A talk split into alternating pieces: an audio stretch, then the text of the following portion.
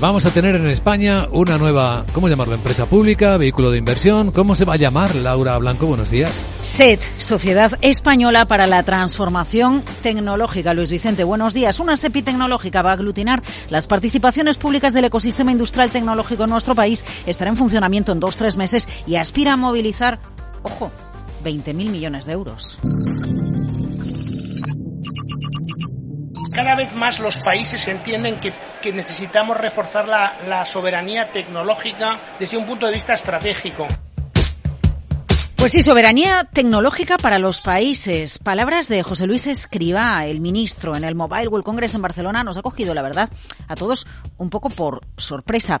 Pero fíjate, Luis Vicente, hace 15 días, en estos mismos micrófonos, escuchamos a alguien hablar de soberanía tecnológica nacional no un cualquiera, el hombre tecnológico más importante del mundo. Y decía esto.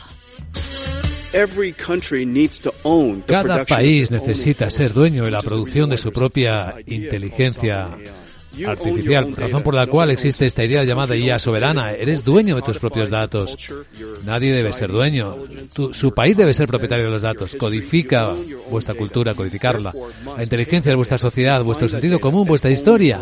Eres dueño de tus propios datos, por lo tanto debes tomarlos, refinarlos y ser el propietario. Las palabras son de Jensen Juan, el CEO de Nvidia. Sí, el portento tecnológico del año, el hombre del año 2024. Si 2024 acabará hoy. La propuesta de Escriba es a lo que se refiere el CEO de Nvidia, soberanía tecnológica, la verdad es que no podemos responder a esta pregunta porque poco sabemos. Sabemos que la SEPI tecnológica va a aglutinar la Sociedad Estatal de Microelectrónica y Semiconductores, adscrita a la SEPI, va a apoyar en proyectos innovadores, algo que ya hace el fondo NECTEC. A, a través del ICO va a promocionar también el sector audiovisual. Interesante que llegue la propuesta de esta SEPI digital cuando Randstad Reset advierte, ojo, la implantación de la inteligencia artificial pone en riesgo en España dos millones de puestos de trabajo y vamos a perder empleo porque aunque se van a crear 1,6 millones, 400.000 se perderán. Y entonces aquí llega la otra duda. Bueno, actividades comerciales, tareas administrativas, la inteligencia artificial se las va a comer.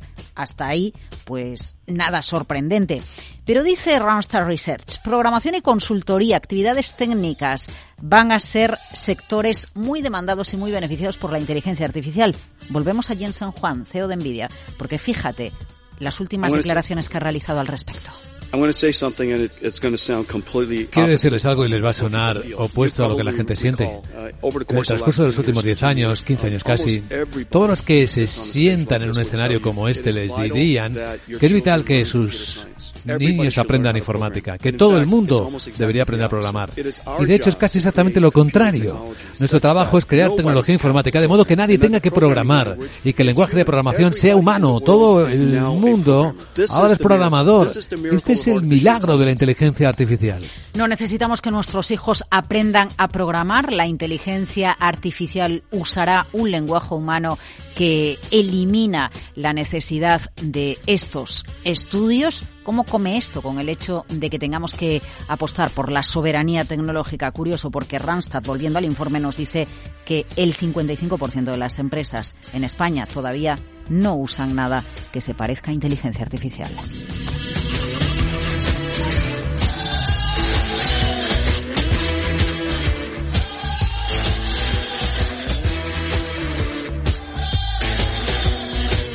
Capital, la Bolsa y la Vida.